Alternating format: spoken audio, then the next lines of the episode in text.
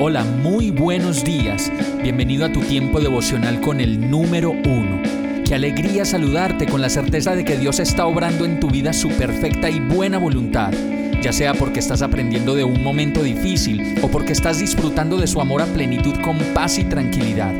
Llegó la hora de tomar tu Biblia, pues de seguro Dios te va a hablar, te va a reconfortar y lo mejor de todo, te va a dar las respuestas que estabas buscando. ¿Qué esperas? Vamos, súbete de una vez en este pequeño pero eterno vuelo devocional con destino al cielo. Y en la lista de materiales para construir una casa para Dios, el mensaje de hoy es la virtud. Segunda de Pedro 1.5 dice, Precisamente por eso, esfuércense por añadir a su fe virtud. Cuando hablamos de hombres y mujeres virtuosas, sabemos que son esas personas que interpretan muy bien un instrumento musical o que se destacan en algún deporte eh, o en algún área de la ciencia, la arquitectura o de la vida.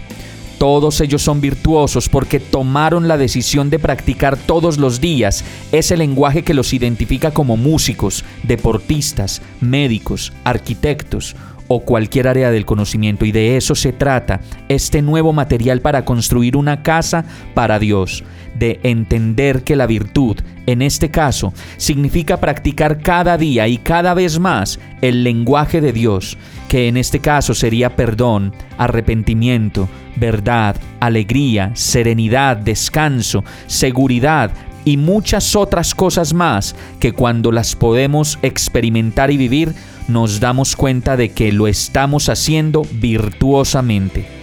La virtud es algo que no vamos a obtener de la noche a la mañana y por eso es uno de los materiales más importantes que necesitamos para construir una casa para Dios, pues estaremos buscándola toda la vida y posiblemente nunca la logremos experimentar en su máxima expresión.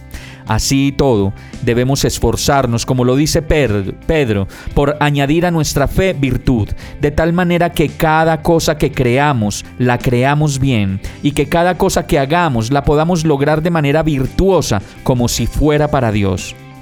Señor, hoy te pido que me enseñes a hacer las cosas bien, sin mediocridad y sin pereza, y más bien como si fueran para ti. Enséñame la virtud y ayúdame a experimentarla plenamente en mi vida. Te lo pido en el nombre de Jesús. Amén. Hemos llegado al final de este tiempo con el número uno. No te detengas, sigue meditando durante todo tu día en Dios, descansa en Él, suelta los remos y déjate llevar por el viento suave y apacible de su Santo Espíritu. Solo compártelo con quien lo necesite y ames. Hoy, de la mano de Dios, todo será un gran día. Para más información visita nuestra página www.iglesiabierta.com o llámanos al 313-334-0116. Oramos y rogamos para que cada día te enamores más de Dios y para que no pares de pasar todo tu tiempo con el número uno